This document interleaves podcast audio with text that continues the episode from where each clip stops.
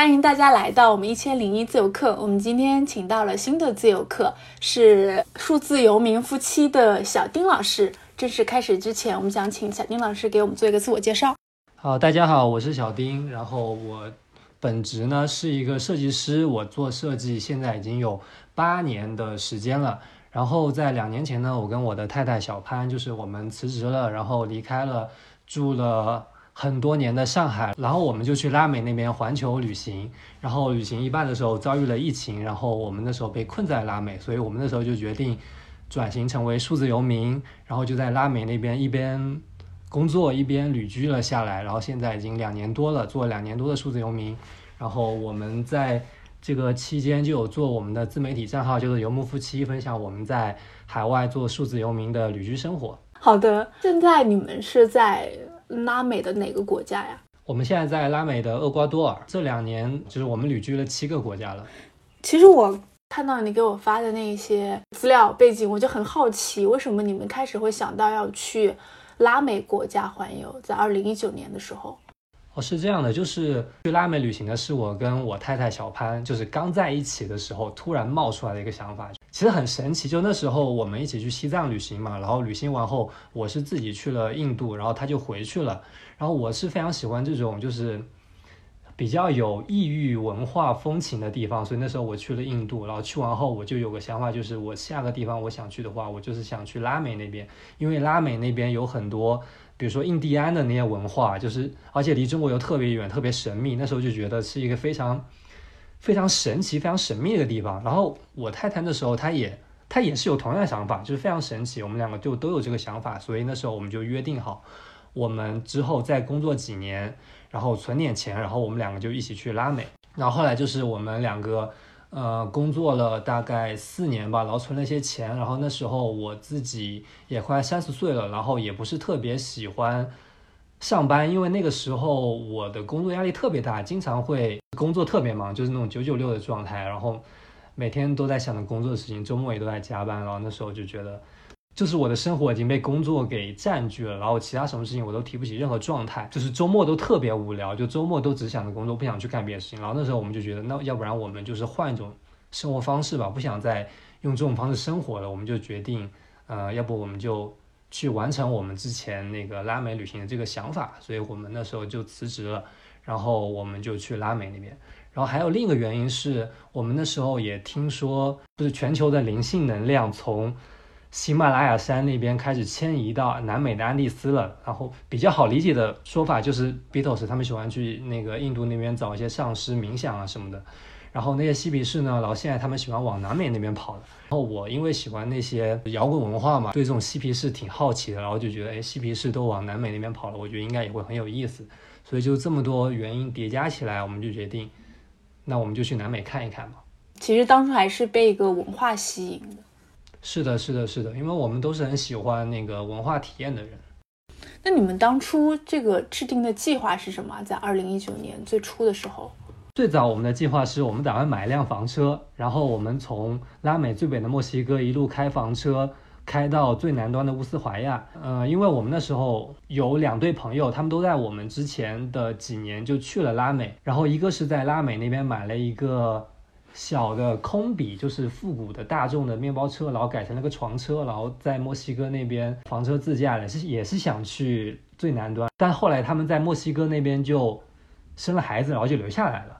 然后另一对朋友呢，他们是买了个 SUV，然后通过 SUV 加车顶帐篷的方式，就是自驾完了整个拉丁美洲。那时候我们觉得特别的酷，所以我们就是在吸取了他们的经验的情况下，我们也买了辆房车，然后我们在墨西哥那边打算开房车去自驾整个拉丁美洲。那条公路其实是叫泛美公路，就是全世界最长的一条公路，它其实是从北美最北的阿拉斯加一直到那个南美最南的乌斯怀亚，就是一条非常有名的公路。我们那时候就打算用一年的时间用房车开完拉美这一段的旅程，对。所以你们当时完全也不会想到，就是后面这个变化会这么的快。因为二零二零年的是那时候疫情就爆发了。对的，完全没想到疫情是在我们出发大概三到四个月的时候突然爆发的。那时候我们是完全没想到，那时候我们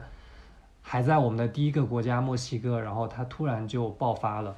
然后就是我们都没有想到，那时候还挺担心的，对。嗯，我有看到你之前做的那个采访，其实有提到这个事儿，其实，在当时你们看来好像反正还挺严重的。我看你们整个人好像情绪什么都不太好。一开始是会比较担心吧，因为主要是拉美那边国家的治安都不是很好，所以那时候会有一种说法，就是一个是因为疫情本身可能这个病毒会让人死亡或者是大病一场，这是第一个担心。第二个担心是因为疫情封锁了嘛，所以那些国家的人他们就没有工作了，然后那些拉美国家人他们一般是没有存款的，所以如果一旦他们没有了工作，他们很可能就吃不起饭，然后可能整个。国家的人很多人会开始暴乱，综合下来的时候会很担心。对，但是我们运气很好的是，我们那时候就我刚刚有说，我们第一对朋友在墨西哥生了娃，然后留下来了嘛。我们那时候相当于就是去了他们那个城市投奔他们，我们把我们的房车停在房车营地里面。然后那时候也有几对跟我们一样，因为疫情被困在了墨西哥的房车旅行者，所以我们就是因为一是有朋友，二是又跟我们同样情况的。这些人，我们天天跟他们在一起，所以就缓解了我们蛮多焦虑的，因为有这些人的支持。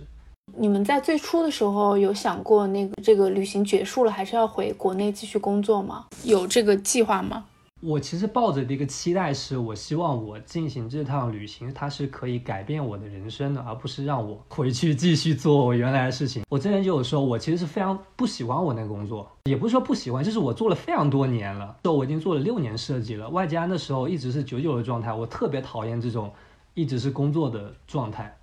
然后这种会让你对一个工作的热情会急剧的透支掉。我很喜欢艺术，很喜欢设计，但是当你在那种一直在透支你的那种精力的那种工作状态下，你你对一个你热爱的事情的那种热情也会慢慢的磨灭掉。所以我当初抱的初心是我希望这样旅行能改变我的生活，而外加是我刚刚有说我那个朋友嘛，他不是在墨西哥他就生了娃，然后就留下来了，他就开始一个新的人生了。而且我们也听过很多故事，拉美是个非常神奇的地方，我觉得有可能我也会在这边。发生一些神奇的事情，然后改变我的人生。我当初是有这个初衷的，但是我不敢百分百确定啊，因为你也不知道未来会发生什么嘛。最坏最坏，那我可能还是回去当社畜。但是我那时候对我的工作能力是有信心的。我就算回去，我玩个一年回去，我觉得我也可以找到个工作，而且可能也不会很差的工作。所以你们就感觉是顺着这个时机，或者顺着这个情况，你们一路改变了一些计划或者原有的一些想法。你们是不断是做了调整吗？就是如果你们一开始的计划可能只是一年，但中途遇到了疫情，你们就想，哎，直接在外面工作吧，就是边旅行边工作，然后成为数字游民。这个过程是有不断的做调整的，是吗？是的，其实我们一直在做调整。就是刚开始我们旅行的状态，就是我们是一边旅行，然后一边做自媒体。那时候做自媒体初衷是我们想把我们这个很难得的这个旅程给记录下来。所以刚开始就是旅行加做视频，后来我们遭遇了疫情之后，我们那时候不想回去，因为我们那时候才出来四个月嘛。然后我们抱着一个刚刚也说了愿景是想改变我们人生那个想法，外加我那时候快三十岁了，然后如果那时候我中途放弃直接回去的话，那我很可能我就不会再有机会再出来了，因为我可能回去后我就找了一个工作，我不可能回去再工作个一年我再出来，那时候我都三十以上了。那基本上就不可能了，所以那时候我们的想法就是，我们一定要留下来等待这个疫情过去。但是那个时候我们真的太天真了，那时候我们跟我们身边的那些滞留下来的房车旅行者，我们的想法就是这个疫情可能一年就会过去。但现在回看，真的太天真了。但那时候为了让我们在我们被困住的那个地方至少能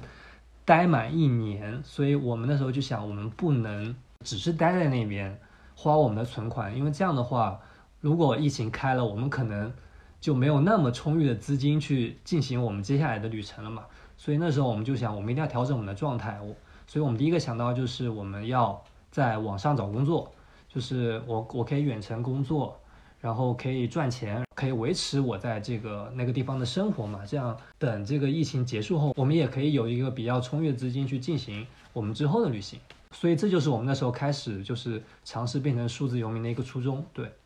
这个决定大概是在什么时候？应该是二零二零年的六月份吧。海外疫情是三月份爆发的，就是我们那时候在营地里面前几个月，就是我们还是有一点事情做的，因为刚刚有时候我们也在做视频嘛，所以那时候就是前面一段时间就是跟社区里面的人就社交一下、玩一下，然后可能做点视频。但到后面我们觉得不能这样了，我们要找一点事情做，就大概是二零二零年六月份的时候开始。所以那接接下来你们是做了哪一些计划吗？或者一些执行？就是在网上开始找工作，或者跟朋友说到你可能需要再接一些工作，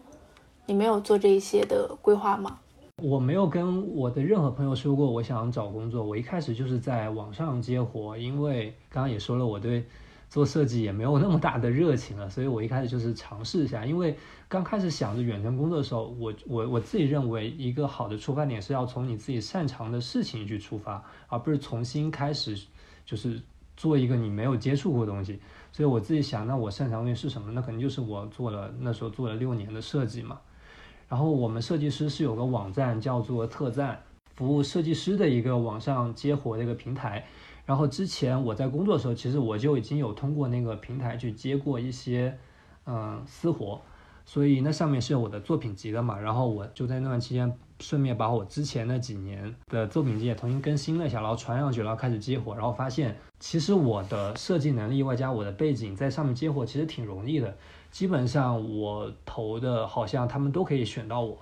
然后我基本上那时候就是靠这个平台，后来有个别朋友也知道了我好像会做，他们也会来找我，嗯，一边。这种做设计，然后赚一些活，然后同时我们也会继续做我们的自媒体。然后我太太的话，她之前是没有网上工作的一个技能的，但她会写那个日记，所以她比较擅长写作。我们之前的公众号文章都是她写的，所以她那时候就就是也想尝试着在网上找些活嘛，所以她就是去网上找一些公众号，寻找一些撰稿机会，然后他也会在一些实体的杂志里面去找撰稿机会，比如说他给。那个 Lonely Planet 也写过我们的一些旅行的撰稿，所以那时候我们两个就是都是在探索这种线上赚钱的这种方式。好的，因为我刚刚有听到，其实你在工作的时候就已经可能会在接触一些私活，包括你说你那个作品集在那个网站上面都是现成的。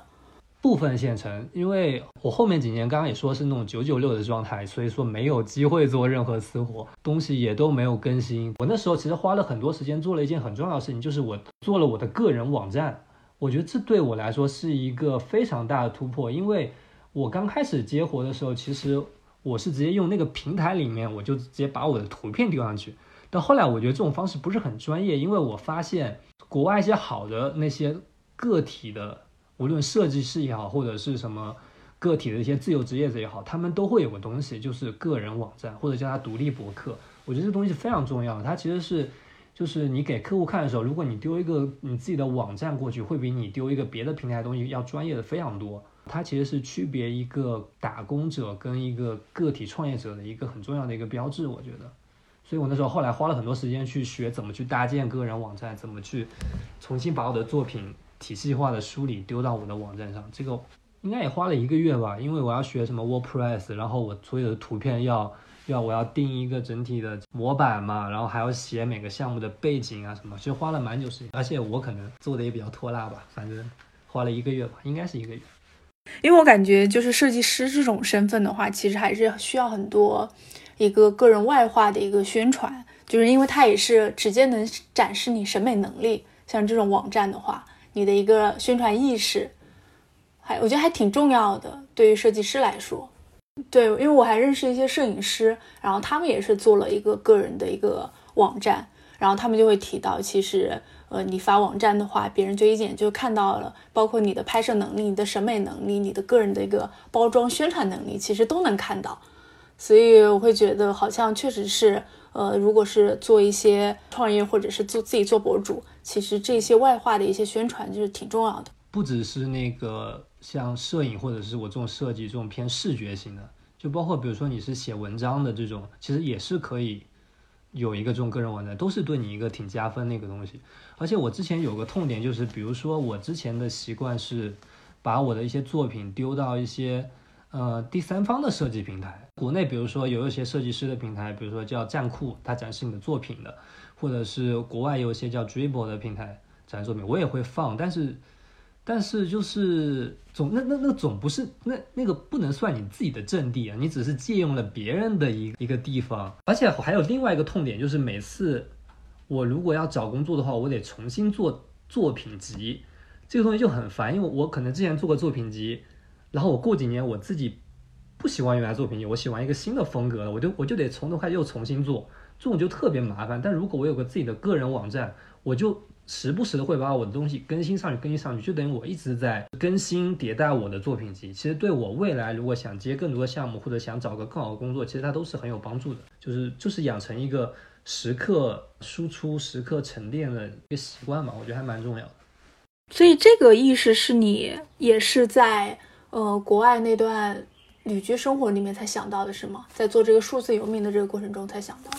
是的，因为原来如果在公司上班的话，不需要啊。因为原来在公司上班的时候，嗯，顶多就是做个阶段性总结嘛，我不需要去找工作啊什么的，而且也没时间做这个。后来有时间了，你就会想的更多点。而且我那时候是一个个体户嘛，相当于就是个人创业者，我得自己想办法去做这些事情，就是让我能找到更好的客户或者什么。所以我就想尽办法，一定要做这些事情，才能帮我更好的在这条路上走下去。就会想这些事情，就会去做这些事情。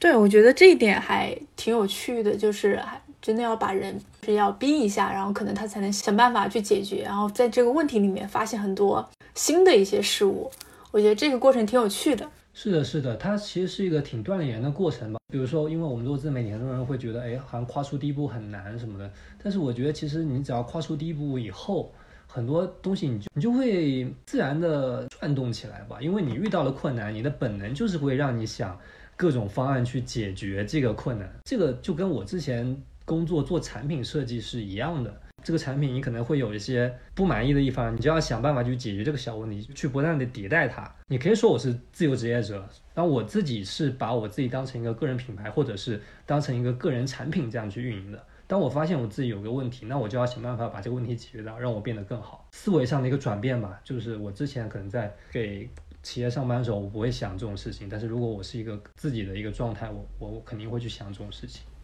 嗯，我觉得有更多自主性了。对对对对对，是的，你说的太好。把人从那个工具里面解放出来了，人可以自己不是工具，他可以有真正的一个头脑去想一下自己在做什么。在看你的 vlog 的时候，我看到有一个点，我还挺有兴趣，就是说你现在挑一些项目来做的话，你只会挑自己感兴趣的。但是我也会有一个担心，说如果你只挑自己感兴趣的，会不会就一直待在一个舒适圈里面？这个对你业务能力上来说，会不会有影响呢？第一个是这样的，先说设计这块，为什么只挑我感兴趣的项目？第一个原因就是我发现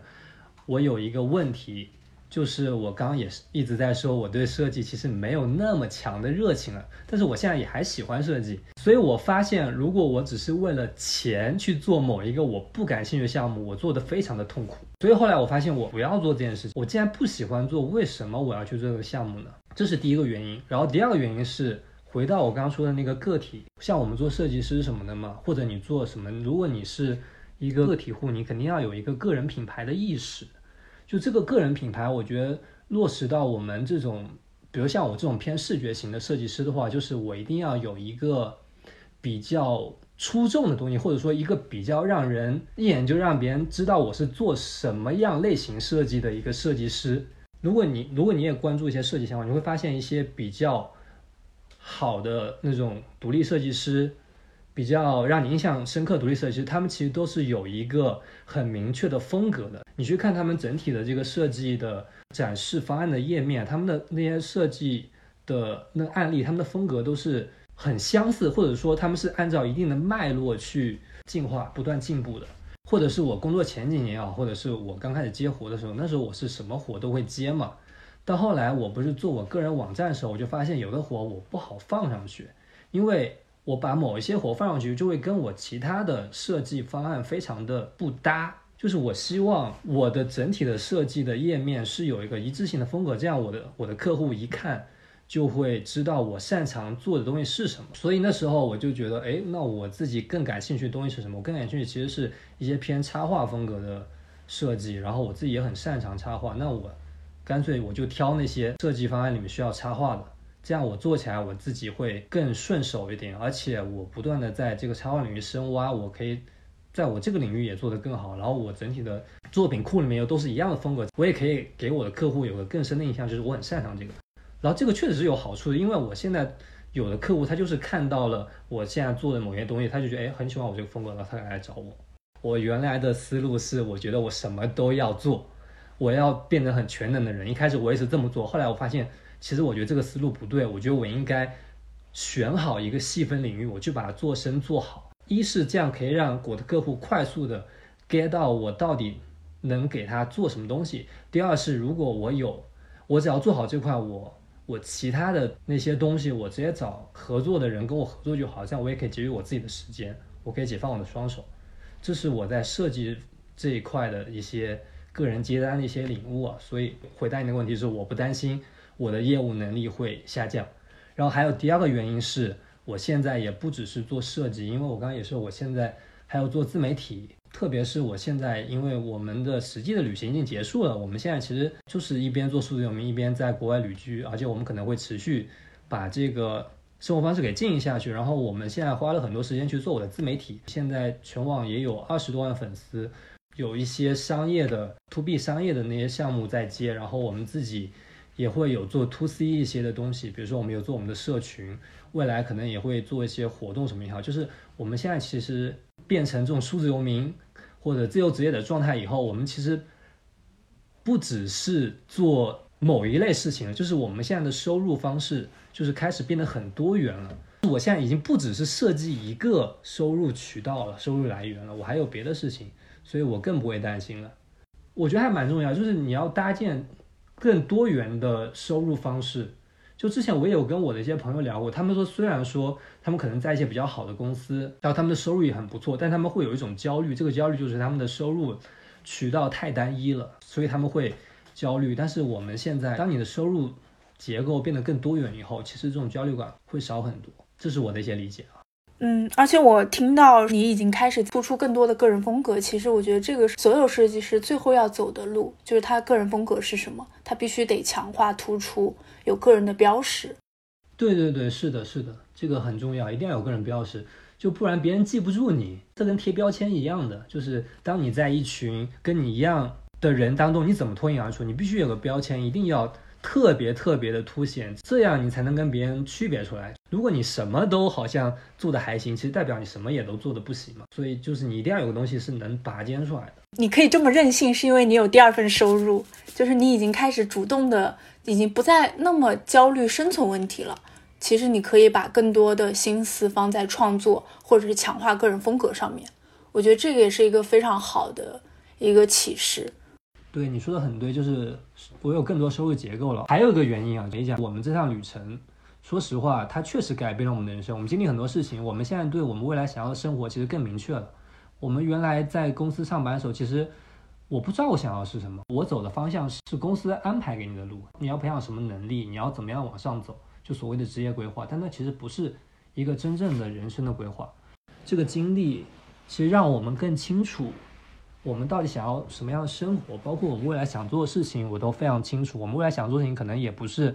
现在做设计或者是做自媒体什么，我们还有更多想做的事情，这是很重要。就是我们知道我们活着是为了什么，我们到底想做的东西是什么，我们想发力的目标是什么，这个是非常重要的。但我觉得这个可能是很多人不太清楚的一点。你们对自己的一个生活的规划。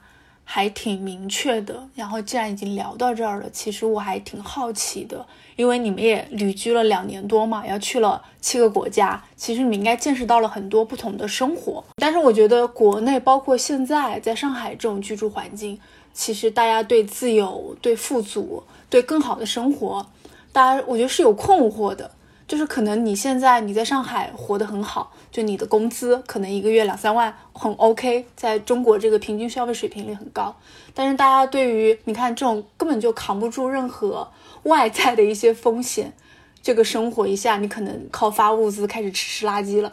其实我对于这种更高品质的生活我一直有怀疑啊，特别是像在上海这种地方，我不知道你像你们从上海出去以后，对于更高品质的生活、更好的生活。你们会不会有新的理解？有的，其实有很多理解。我觉得这个话题其实是一个非常大的话题。我会讲一些点吧，我不能保证我会把我的理解都讲出来。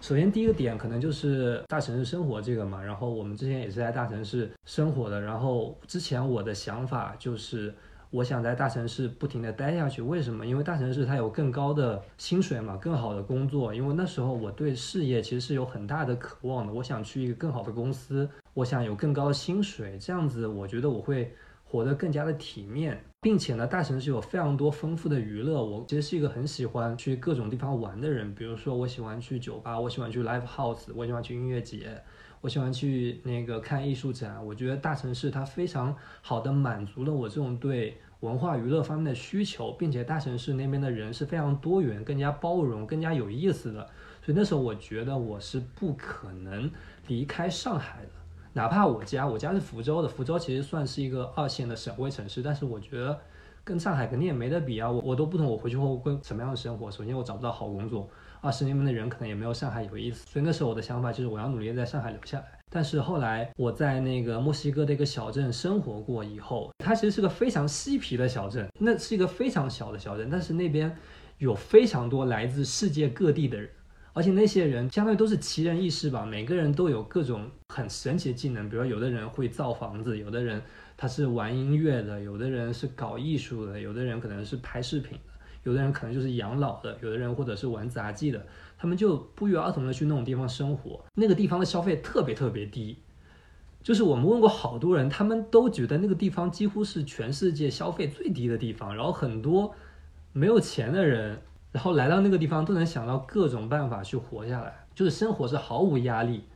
而且那边每个人都过得非常的放松，非常气啊！大家每天好像就是互相拜访，然后互相聊天，互相玩，可能偶尔才去工作一下，稍微赚点钱，因为那边也不需要太多消费嘛。那段生活对我的感触是非常深的，因为我之前在上海，比如说我们周末可能，比如说我在加班，或者有的时候我想去找我的朋友，但我的朋友在加班，然后还有就是。我如果我去找他，我也要坐将近一个小时的地铁，我才能见到他。然后，但是在那个小镇生活就不一样，几乎每天你都能跟你的朋友见面，能跟你的朋友玩，大家都住得很近，因为是小镇嘛，你就到处走。你在街上随便走都能遇到个朋友，然后你就可以跟他聊天聊很久很久时间，都没有什么距离感。因为在大城市，大家是非常有距离感的，活得非常的着急，都都不想把时间花在一些不重要的事情上面。但在那个地方生活完全不是，大家就是。活得非常的气啊，然后大家都愿意把时间花在跟朋友的相处上，然后并且因为消费非常非常低，我我们出去随便花点钱就可以吃的非常非常好，然后可以买很多好看的二手衣服。就我之前完全没有想象到会有那样的地方，你知道吗？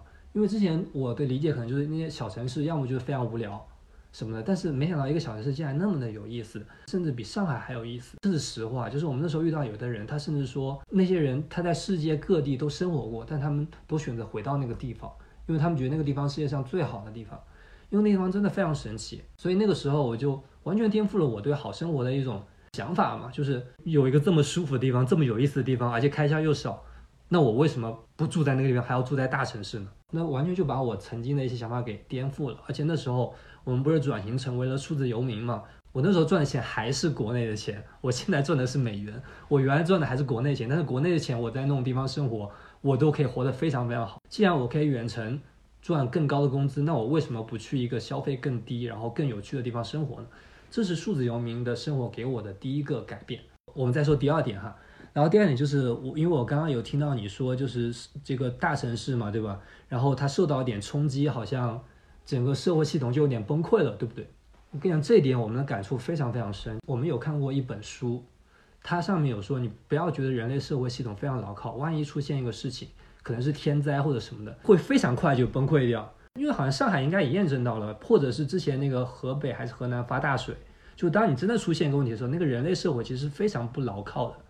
然后我们在这个旅程当中，其实有遇到一些人啊，其实基本上都是美国人，这种发达国家人，他们在过一种自给自足的生活，因为觉得这个社会系统不牢靠。然后第二个原因，他们也不太喜欢跟很多人在一起，他们就选择自己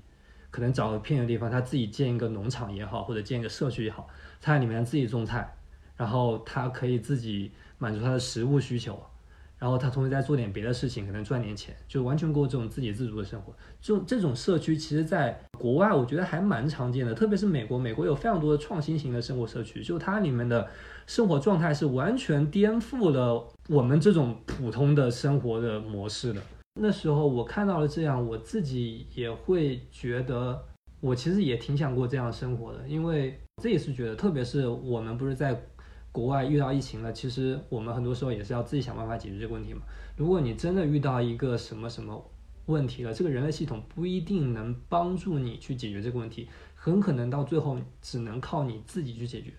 所以为什么我现在我的理想生活，未来理想生活有一块就是我一定要可以做到自给自足，我不靠这个人类系统去让我活下来，这个是我的另一个感悟。还有就是，比如说吧，我们后来有在危地马拉那边有去一个社区，然后那个社区它的主人是一个艺术家。然后那个艺术家呢，他真的很爽，就是他在那边买了一块地。这趟拉美之旅对我有一个很大改变，就是我对土地有了渴望。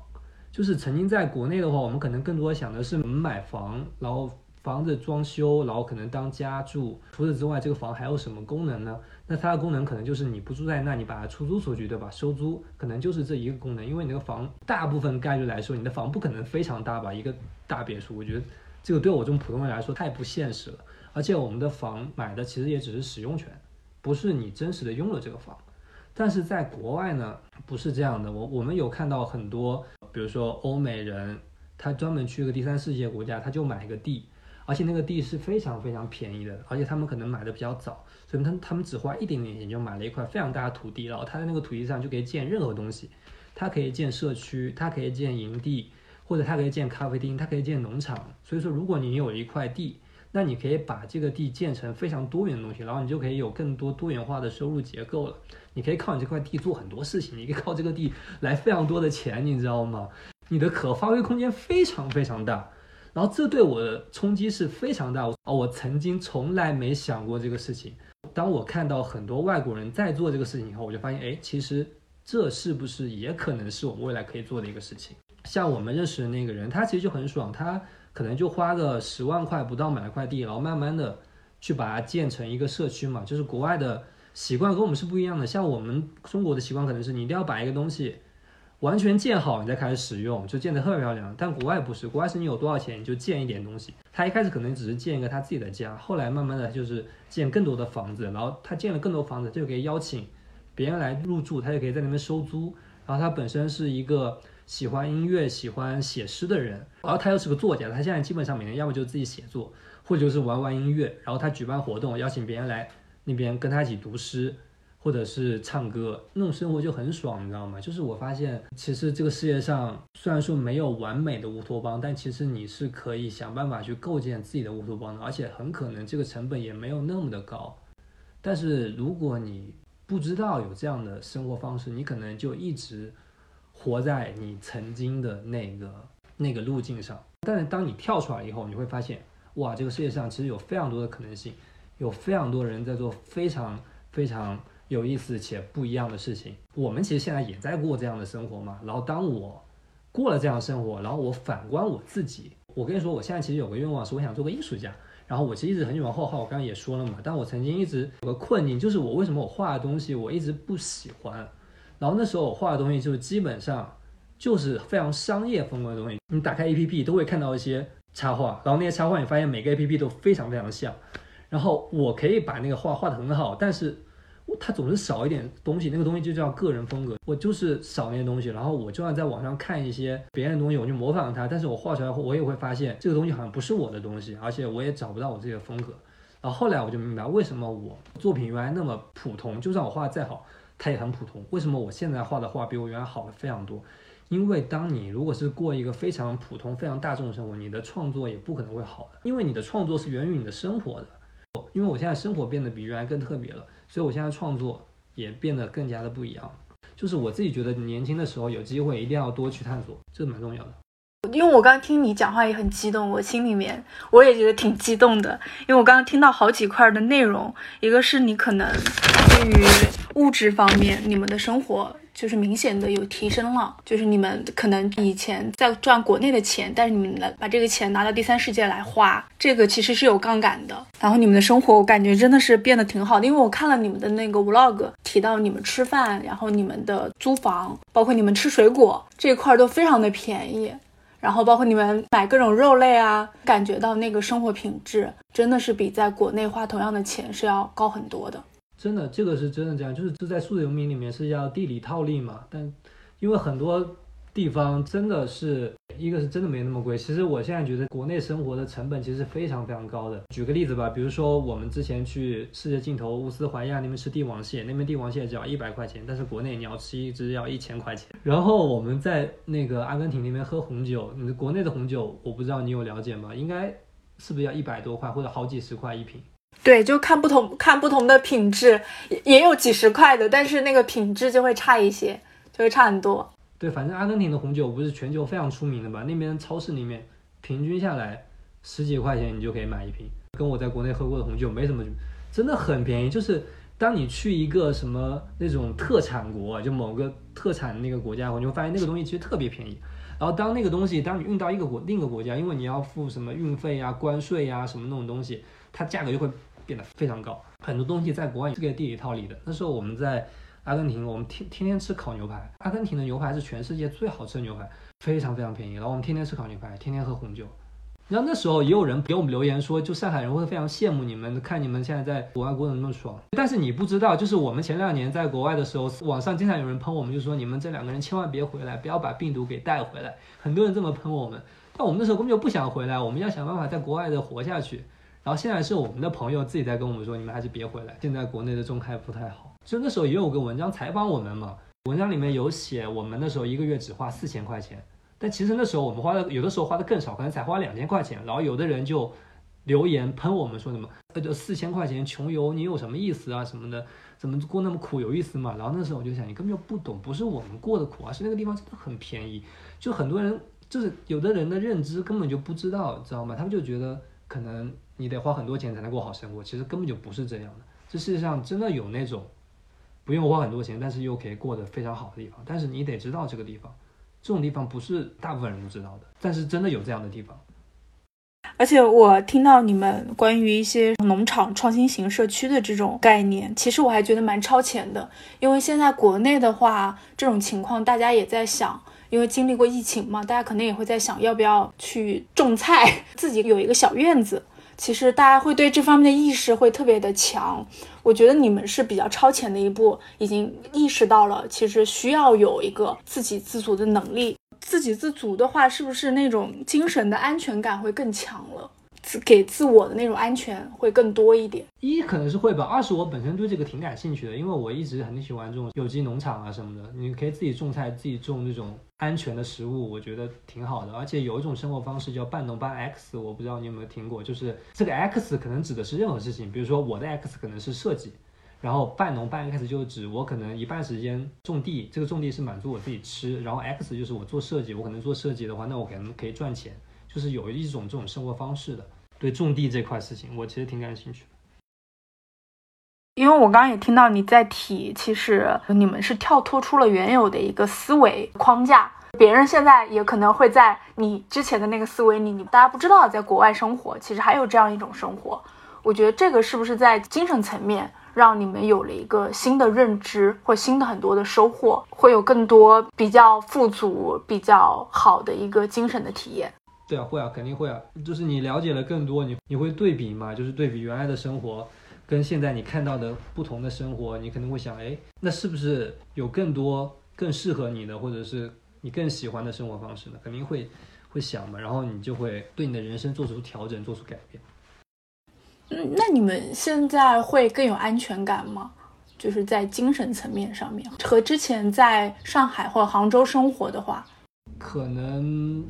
之前的安全感是每个月都会有个人给你发工资，不安全感是你不知道你能干到哪一年，因为比如说互联网行业，你可能干到某一年你就会被裁掉嘛，因为它不是一个你可以干一辈子的事情，对吧？但现在呢，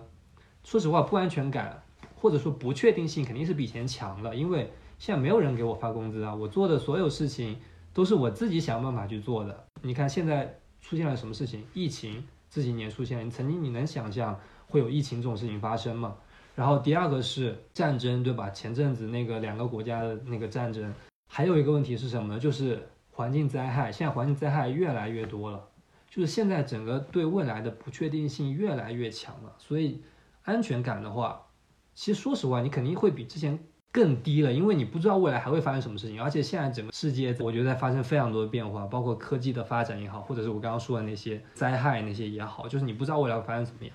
但是因为我们现在一直在遭遇这些事情，一直在这种不确定的环境中生存，所以其实我们是没有以前那么害怕了。就是如果真的遇到一个问题，想办法解决；如果真的解决不了，那那你只能接受那种状态。然后还有点就是我们认识到，就是这个未来走向不是像你想的那么好的，或者不是说你每天只要努力的工作，老老实实的工作，你老老实实的活在个舒适圈里面，你就一定可以安安全全的过完这一生。其实不是的，你每天都会面临很多的风险。这个风险它可能是刚刚说那些天灾、战争，或者是经济危机什么，它也有可能是一个，比如说小到你身上的一个一个病，你可能明天会发现你生个病，你你物理的一个病，或者是。精神疾病也有可能，因为现在这些问题都越来越多了。在这种快节奏、这种高强的工作下面，其实身体的疾病跟心理的疾病现在爆发的的概率比原来越来越多了。包括我自己曾经，我的心理状态也不是很好，所以我现在会觉得，就是未来很可能什么事情都会发生，不不是说是那么安全的。所以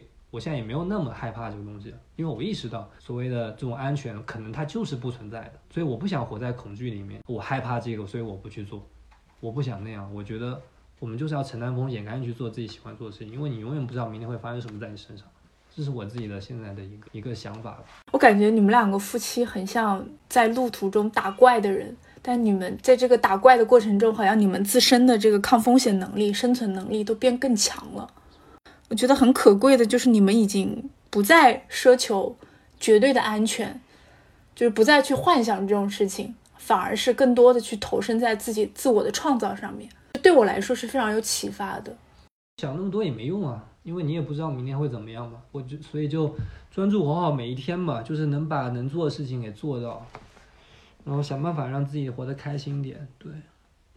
我没有跟你聊之前，我本来会觉得你们好像是有一点幸运的，就是从这个环境里面走出去了。但是我现在听下来，会觉得。你们能从这个环境走出去，完全就是归于你们自己对外界的这种探索，包括你们自身的这种生存能力。但其实你们，我觉得你们是遇到了非常多的不安全感，然后包括风险，其实是可能就是真的是也不亚于国内我们现在经历到的。我不知道你相不相信命运，就是我现在越来越相信命运了。一方面可能是命运引导我们在变成了这样子，然后另一方面就像你说，确实我们一直在经历很多那种东西。肯定不是只是运气，我们能回来，肯定是我们的曾经的一些知识储备，或者是我们这么多年工作培养出来的一些能力，或者是我们存的钱也好，就各种综合方面，然后让我们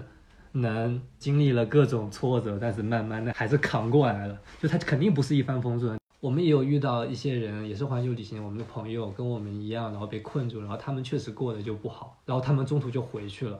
然后也有一些人跟我们一样熬过来了，我觉得能熬过来的，也有可能有一些就是运气原因啊，但肯定也也有很多就是不是运气的那方面，他们想到了一些解决方法，能让他们能在这种环境下活下来，肯定不只是运气的原因。我觉得这种培养解决问题的能力，不管是处于在什么样的环境里面，都是非常重要的，还要再加上求生意志，还要再加上比较好的心态。对对对，一定要坚持哦！一定遇到问题要不断解决问题，对，不能停滞不前。是的。你刚刚也说到有一个知识储备的问题嘛？我在那个 vlog 里面看到你们也在学西语，是吗？就是在出国之前，第二语言会有这方面的担心吗？啊，首先我们两个都不会西语，我们出来的时候都不会西语，我们只会英语。我的英语其实非常差，因为我是学艺术的，学艺术生。基本上英语都不太行嘛，然后我是四级好像都没考过，我英语是非常差的。然后基本上那时候我刚开始出来的时候，我跟外国人聊天，他们可能都不懂我说什么。我除了会说 hello hello how are you fine thank you 以外，我其实基本上你要跟别人聊些别的，我可能就聊不下去的那种。我太太她的英语成绩很好，因为她是九八五毕业的，她的语言能力是很强的，所以一般来说在路上就是她跟别人交流。我们到了拉美以后，我们发现这边人的英语普及率非常非常低。我们到拉美以后，墨西哥以后，我们就先找了个地方学了大概一个月的西语，但说是一个月，其实也就几节课，因为我们的课程分得很散，所以后来我们就是一边就是靠着我们那时候学的西语，然后外加就是跟当地人的沟通，然后还有就是他他不断的去网上学习。然后后来我们去危地马拉又专门找一个语言学校，就是全天培训，培训了两周。我们现在的西语就是算是，就他现在基本上交流是可以的，然后我是不行的，因为我这两年基本上没有学西语。为什么？就是因为我发现有一个问题，就是当你的英语没有非常扎实的时候，如果你去学西语，你的英语会退步。因为虽然说他们用的都是同样的 A B C D 这种字母，但是他们字母的发音是不一样的。所以我学了西语以后，我发现我很多英语的发音都不忘了，然后我的英语反而退步了。所以我那时候就果断的我停止学西语，因为我那时候我想把英语先练好，想搞一些美国的客户，所以我后来就专门去学学英语了。所以我现在英语还挺好的，我现在有有那个英文的客户，又有参加一些英文会议什么的，就是比原来的语言提高了非常多。就是这个可以跟大家分享，也是如果你在一个纯外语的环境下去学习的话，你事半功倍。会快非常多，还有就是你一定要对这个东西感兴趣，兴趣其实是最好的老师。你应该也没有想到这两年多可以把英语提升到这样一个水平吧？接到外国的客户，然后可以跟他们沟通，这个肯定是一个非常大的意外的收获。而且我现在也在学英语，但是我觉得就是明显觉得难了，是因为我的英语就是已经丢下来很多了，而且又是在国内这样的环境里面，其实没有更多的。呃，方式去探索，但是像你直接出去了，然后你在这个过程中不断去学习，然后能收获到这样一个成绩，我会觉得，哎，真的是蛮好的，是个很意外的收获。对的，因为在国外生活，你要不停的用嘛，这这最重要的还是你要不停的练习，不停练习。但你在国内学，嗯，可能学完课你也没那么多时间练吧，是不是？对，而且我不知道你有没有很多时间去真的去练习，主要是没有这个环境，就是你其实你输入 OK，就你每天在不断的输入，但你的输出是有问题的，因为你是没有这样的环境能跟别人去练口语的。我不知道你是外外国老师教你还是那个中国老师教你？我现在是有在上一些课，就是可能还是就是在做一些比较基础的一些练习的恢复，因为我确实也是。一七年毕业的吧，已经也已经丢了很久了。其实要再去学的话，还是要从基最基础的开始。其实不需要，我觉得你可以直接去用，因为我其实就直接用的。嗯，但是你可能要找一个好老师，就是是这样的，就是一是如果你跟一个非西语国家的人聊天，你会发现比较容易，因为他们不是他的母语，所以他学的课本什么可能跟我们也是差不多的，他不会用很多那种俚语或者是一些很地道的那种。Native 的表达方式，但是你跟一个比如说美国、英国也好，他会用很多 native 的表达方式，所以你很可能你会听不懂。就比如说，我就问你，你知道厕所在美国他们怎么怎么叫吗？厕所？嗯，不是 WC 是吗？当然不是喽，你再猜，你再猜。我不太知道哎，一般会是怎么叫？我们的课本里面应该有教过，比如说 toilet 对吗？toilet 也是厕所马桶。嗯，对，toilet 对。但其实都不是，美国那边是叫 restroom，你知道吗？就是在美国那边很多表达跟我们的课本里面是完全不一样的。休息室。对，然后如果你直接跟一个 native 的人聊天，其实很多时候你聊不上来。然后我们比较幸运的是，就是如果你要跟个 native 聊天，对他也是有要求，因为他要知道怎么跟一个非 native speaker 的人聊天。就他不能把你当成一个 native speaker 聊天。我运气很好，是我一开始遇到了一个人，他知道怎么跟我们这种非 native speaker 聊天，然后他非常喜欢聊天，你知道吗？他每天没事干，你知道我们那时候在工作，他没事干，他就喜欢找别人聊天。然后我那时候就每天跟他聊天，然后后来我的英语一下子就是提升了很多。后来我英语进一步提高，是我在网上聊天室跟别人聊天，就是我打字跟别人聊天，不管什么纯尬聊，而且至少 native。那种聊天群聊天，你会你会发现很多 native 人聊天，他还会用那种英语缩写去代表一些他想表达的东西，而且他们聊的都非常快，你知道强迫你自己去跟上他，然后去学习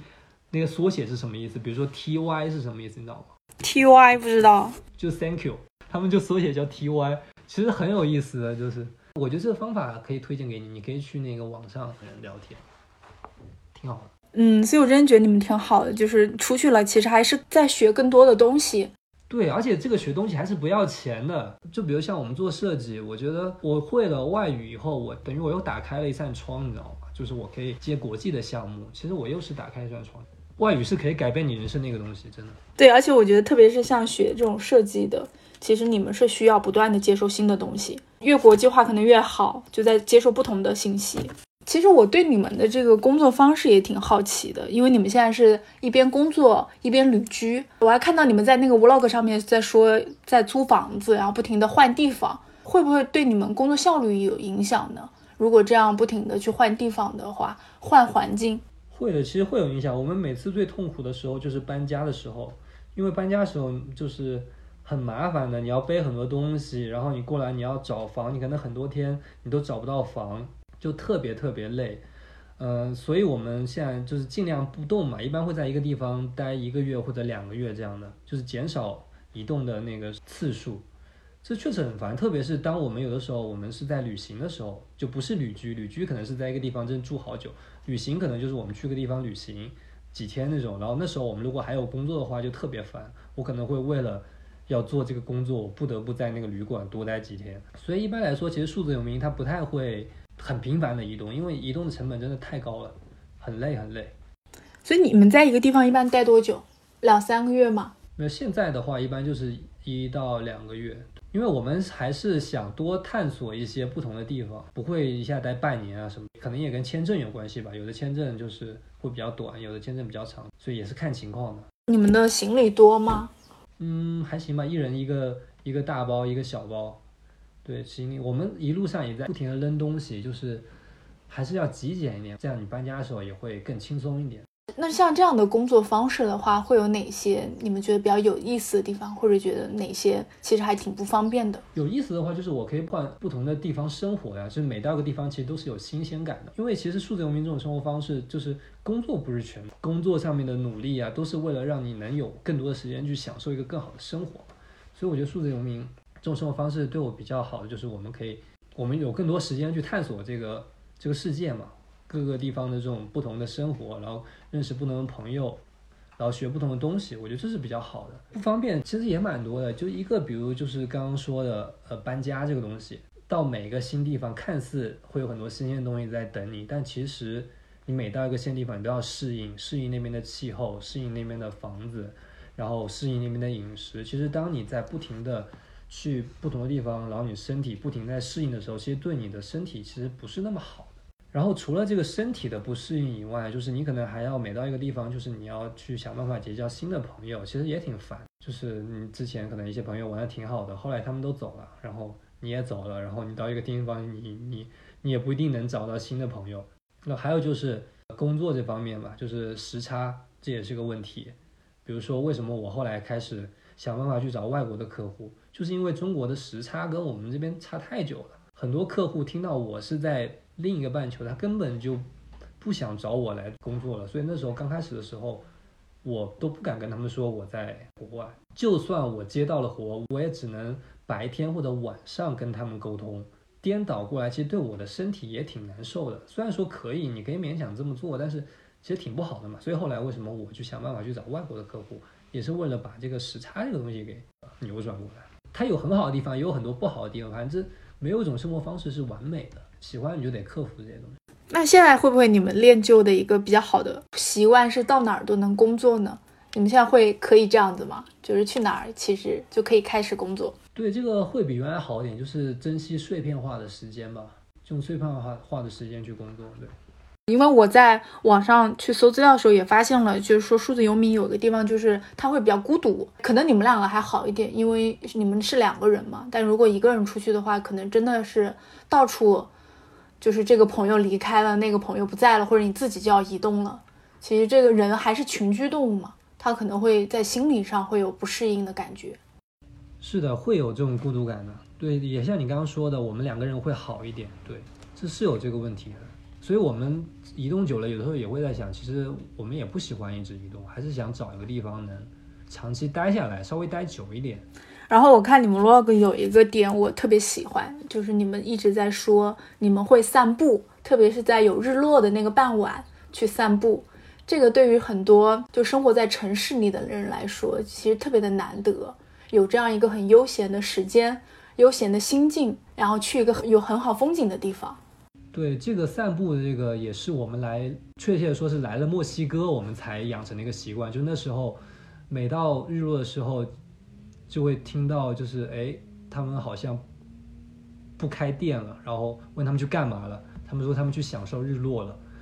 就是他们真的很悠闲，你知道吗？之前在国内工作的时候，可能到那个点，其实大家就赶紧吃完饭，晚上要开始加班了，根本就不会去享受那种日落。但是我们到墨西哥，我发现大家活得都很气了。有的城市真的是很适合看日落，但看日落也要看那个地方的那个地理环境的。比如说有个小山包那种，你可以上去，你这样才能看到。如果都是那种大平原的话，你可能不一定能看到日落。所以就有的有几个城市特别适合看日落。我们发现就是这种看似很普通的习惯，其实是非常提升一个人生活的幸福感，真的非常提升。就是傍晚去看个日落，其实就代表啊，你一天我忙了一天了，我可以放松了，然后我去看个日落，晚上就可以休息了，就是这种感觉，真的很提升幸福感，而且它是不要钱的。其实真的提升幸福感的东西不一定是要花钱的。当时看到你们这个细节，我觉得特别的动人。这个是一般生活在国内一线城市是很难享受到的，很难享受。一线之前在一线城市，我们想的是花钱来买幸福嘛，但是现在我发现，其实真的幸福不是需要花钱能得到。因为你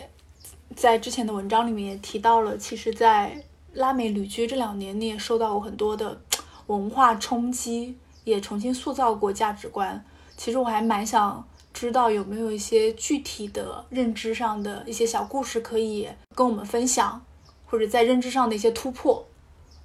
其实刚刚好像前面也有说到一些，比如说就是我我对地啊、对房产啊这种态度，对那个好的生活的这些想象，其实前面都有说到。因为你到了一个新的地方，特别比如说拉美，拉美这边人他就是他可能没有什么钱，但是他们就是。活得很开心。他们在一个农村里面，他们都是放着各种音乐，就是他们喝酒就是跟喝水一样，不管是男女老少啊，年轻人可能小孩子不喝，就男女老，那个他们经常就是聚在一起。我有的时候晚上，我们那时候不是有房车嘛，然后停在一个一个公园里面露营的时候，就会发现，哎，晚上来了开来了辆车，本地人开了辆车过来，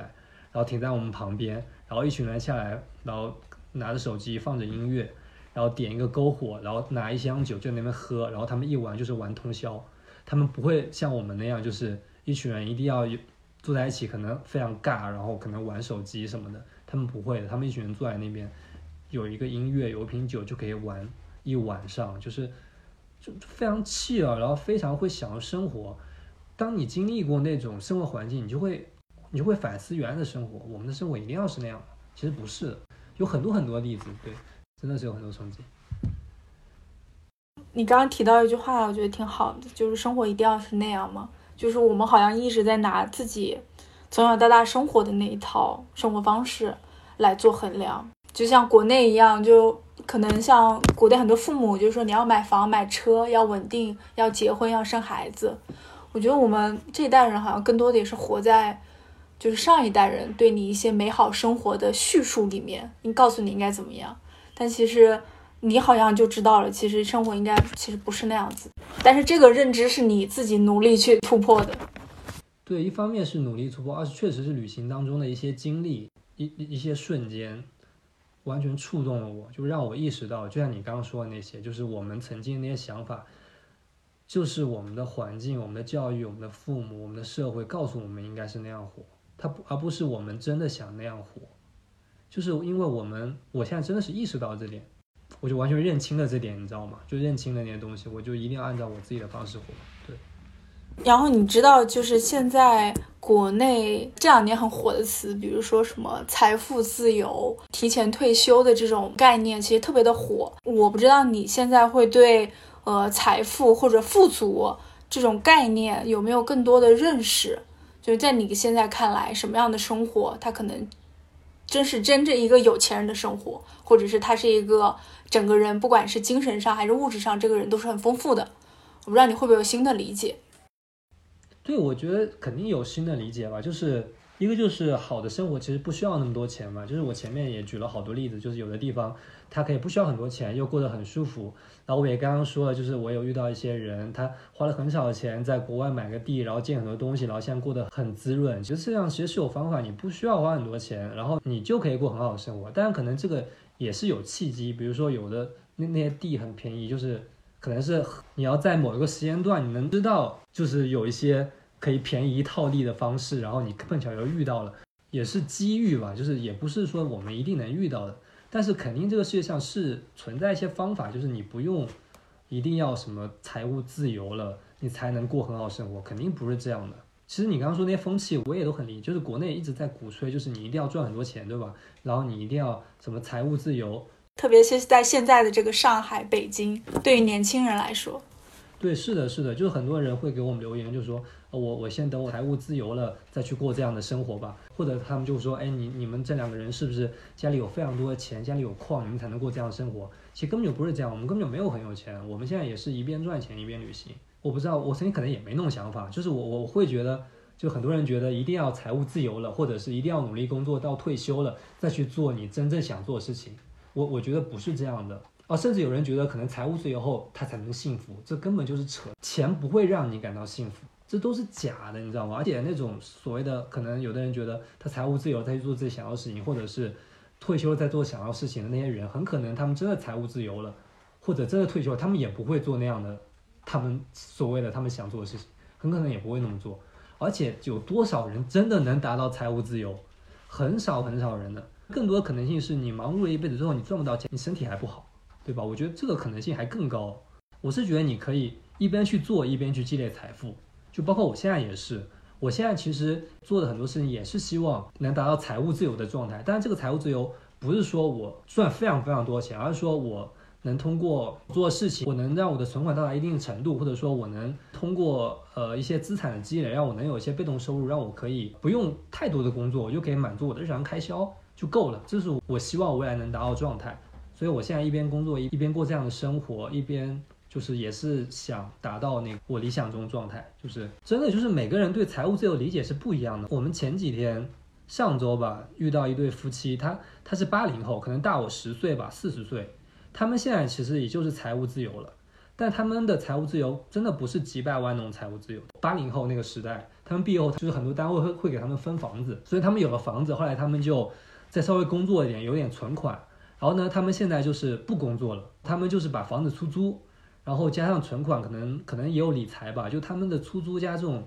理财的这种钱已经够他们生活了。然后他们现在就到处旅行，然后他们也不住那种什么豪华酒店，他们就住普通的青旅，他们就是过得很普通，但是又很快乐。然后他有跟我们说，他的那些同学呢，还在追求名利的那种道路上，就是可能成为了什么局长啊，或者什么。什么领导啊什么的，然后赚很多钱，每年可能几十万，但是每天过得非常非常辛苦，而且他们活在了那个圈子里面，所以他们很难跳出来。所以你回想一下，你觉得到底哪一种是好的？你觉得你赚了很多钱，你能跳出来，但其实当你在那个环境当中，你身边人都想着赚钱，都想着那种，你可能不一定会跳出来。所以我觉得幸福、自由什么的，跟钱其实并不是完全挂钩的。还是你自己怎么去看待这个东西？我觉得这个也是一个认知上的突破吧。其实我也是这样，就会想到我一个月要攒多少钱，大概我要攒到一个什么程度，我是很有安全感，会很有觉得自己才是能真正的享受生活。但现在的话，我觉得听你这样说完以后，好像你这个人真的富不富有，其实跟钱真的是关系不太大。你像现在我们被困在上海。你有再多的钱也没有用，你可能也很很难买东西，可能你的心理也会出状况。但是如果你心理健康的话，或者是你有更多的一些呃思想上的提升，那其实会是真正的富足吧。就像我们这种现在这种生活状态，对我觉得精神富足是蛮重要的。对。我刚刚那么说，也不是说物质就不重要。我觉得物质也是一个最基本的保障，就是因为那是最基本的，你不能为了那个精神，然后就吃不起饭嘛。就是还是要保障最基本的物质，然后不要过度追求这些物质，还有同时就是精神上更富足点。那你会觉得这种精神上的富足是通过哪些方面体验到的呢？反正我感受到的是，你可能在技能上真的有不断的提升。包括你在做设计方面，你有很大的一个突破的认知，就会觉得你会觉得生活是，呃，设计是和生活是有关联的。我觉得这些是不是都是旅居给你带来的一个收获？我因为我觉得很重要一点就是我现在在做我自己喜欢做的事情，我觉得这点是非常重要的。就是我不是在做我不喜欢做的事情，对，这点是让我非常开心的一点。我最早花很多时间在自媒体上面，但是我自媒体刚开始的时候，其实盈利能力特别差。但是为什么我那时候我宁愿花时间在自媒体上，而我不去接那些设计的活？因为我是看你长期的价值，二是做一个我没做过的事情，让我挺开心的。就是我觉得做自己喜欢的事情，其实是会帮助你有那个富足感，对。但是为什么我会说金钱也一样很重要？就是如果你一直做你那个让你喜欢的事情，它一直不来钱的话，其实你很难坚持下去的。就是你一定要有个好的那个商业模式、变现模式，让它能更可持续下去，这样会让你的这个兴趣爱好走得更远。所以两个都很重要，其实精神跟跟财务其实都很重要。你刚刚也在提说了自己做自媒体的经历，其实我还蛮想知道，呃，你们这块的被动收入是什么样子的？然后你们也在创造被动收入，可不可以聊聊聊这块的？其实如果是视频的话，被动收入其实不是很多，就是视频的被动收入是那个流量钱嘛。对，就是比如说我们睡着，它流量还在涨的话，它会给给你钱，但是，呃，其实流量钱真的没有多少，就是。除非你的粉丝量级特别特别多，你每个视频都爆款。一般来说，那个流量钱是不会太多的。我们有遇到一些，呃，所谓的粉丝也挺多那种 YouTuber 什么的，但是流量钱是不够支撑他们的旅行的，对，流量钱是特别少的。然后我们现在其实是有做我们的知识星球嘛，知识星球就是那种付费产品，然后有的人看到了，他就会购买。上个月。那时候我们决定要做的就是自己在做一些转型的规划，因为我们的旅行其实结束了，我我不想只是为了记录再去做这个自媒体，因为做自媒体花了我们太多时间了，所以我想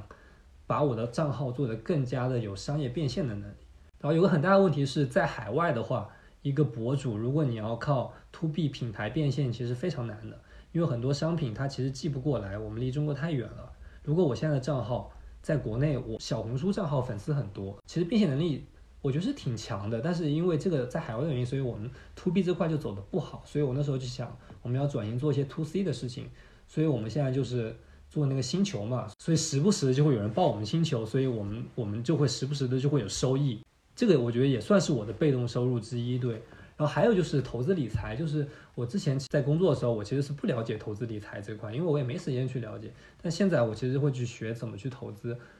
对，但是还在学习嘛。然后最近不是那个各种市场也不太好嘛，对。但我相信我未来肯定会挺好的，因为我会不断的学习。被动收入很重要，我现在也是在一定要多去打造被动收入。这个被动收入其实会有不断的复利嘛？我觉得你们这块的财务的规划，你们都非常的清醒。是的，因为就是为什么我会做那个知识星球什么？就比如说我发现一个问题，就是就是我发现一个很重要的问题，就是比如说设计这种东西，其实就是你是花时间去赚钱，就是它其实是一次性投资赚一部分钱。但是我觉得我想达到状态是对，我是想做一个，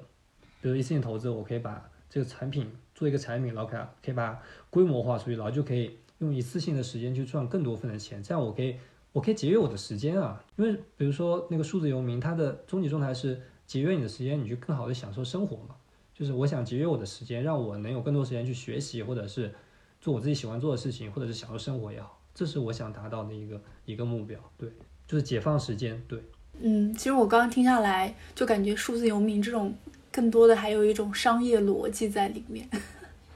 它是非常一个现实的。一些经济的原理在里面的，我觉得这个真的是要不断的自己去琢磨，或者是去探索的。是的，是是要不停琢磨的，对。而且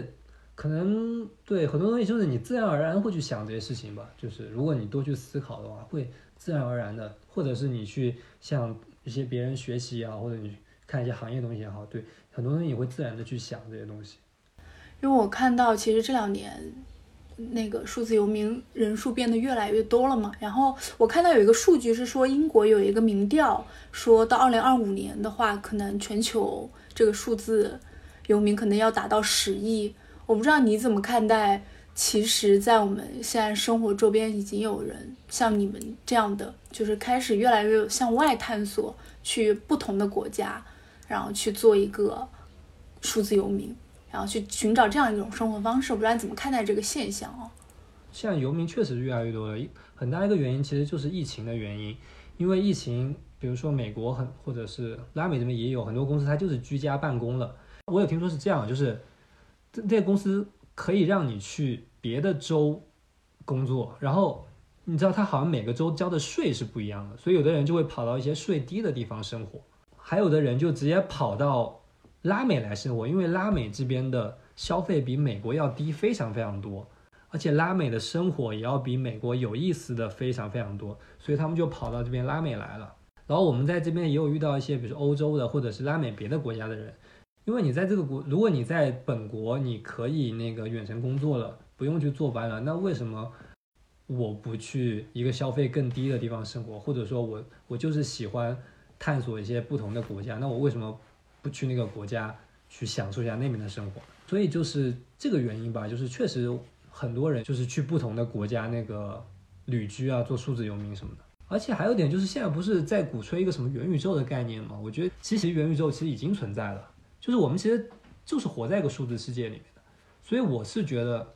肯定要摆脱摆脱这种。地理的控制的，特别是电脑完成的工作，为什么你你还一定要坐班呢？坐在一个地方上班呢？我觉得这是这是很落伍的吧。嗯，那你们未来会有计划再去更多的地方，还是可能先到时候疫情结束了回来，或者之后再做打算的？你们会有这方面的规划吗？对我们本来是想先回来的，因为很久没有看家人跟朋友了，然后之后的话，呃。都可以吧，比如说国内也有一些比较适合数字游民的地方，比如说大理那边好像就听说还不错，或者就是世界上也有很多不同的地方也很适合数字游民的，我们也挺想去的。比如说我也挺感兴趣欧洲那边，那边葡萄牙那边好像也有很多数字游民。理想状态就是，比如说半年我在一个地方待着，老剩下半年我可以再去另一个地方待一下，就是一个很理想的状态。然后当我们那个数字游民这个走的越来越顺，我们的。这个 business 做的越来越好，我们的收入越来越多，被动收入越来越多的时候，其实我们可以选择的，呃，国家的空间也会越来越多。有个词叫做 borderless living，或者叫 international living，就是无国界的生活，或者是怎么生活，就是我不想受国界的限制去生活，我希望我能更自由的在这个世界上生活，我想去哪就去哪。对，这是我想达到的一个状态。同时，我能找到一个地方是属于我的地方，我可以在那边安家，建我自己的王国。这是我想达到的生活状态。嗯，这种安全感是你们自身携带的，而不是说一定要有一个屋子或者是哪个地方才能给你们安全。所以，如果现在让你们给一些有意向来做数字游民的朋友一些建议，你们会给他们哪些建议？嗯，建议就是那个先踏踏实实的把一些擅长的东西先做做好，做做精，让自己能有一个抓手，然后可以在。正式开始前，先比如说在自己的家那边先尝试一下挂靠一个公司或者什么的，是不是能够活下来？然后，然后真的 OK 了，然后再去更远的地方。反正就是不要盲目的去觉得这个生活方式很好就去尝试，就是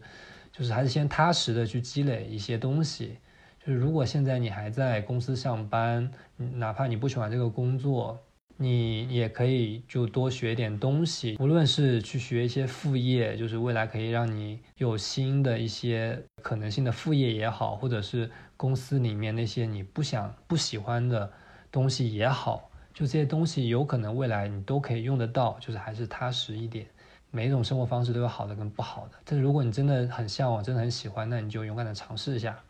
好的，我觉得你们所有的视频里面的一些建议都特别的中肯，你们从来不会鼓吹哪一种生活方式，都是劝大家去找更适合自己的。是的，因为不是每一个都适合所有人的。好的，我觉得今天聊的挺好的，我也很有收获。谢谢小丁老师，谢谢数字游民夫妻，谢谢，谢谢小丁老师，拜拜。好，拜拜拜拜。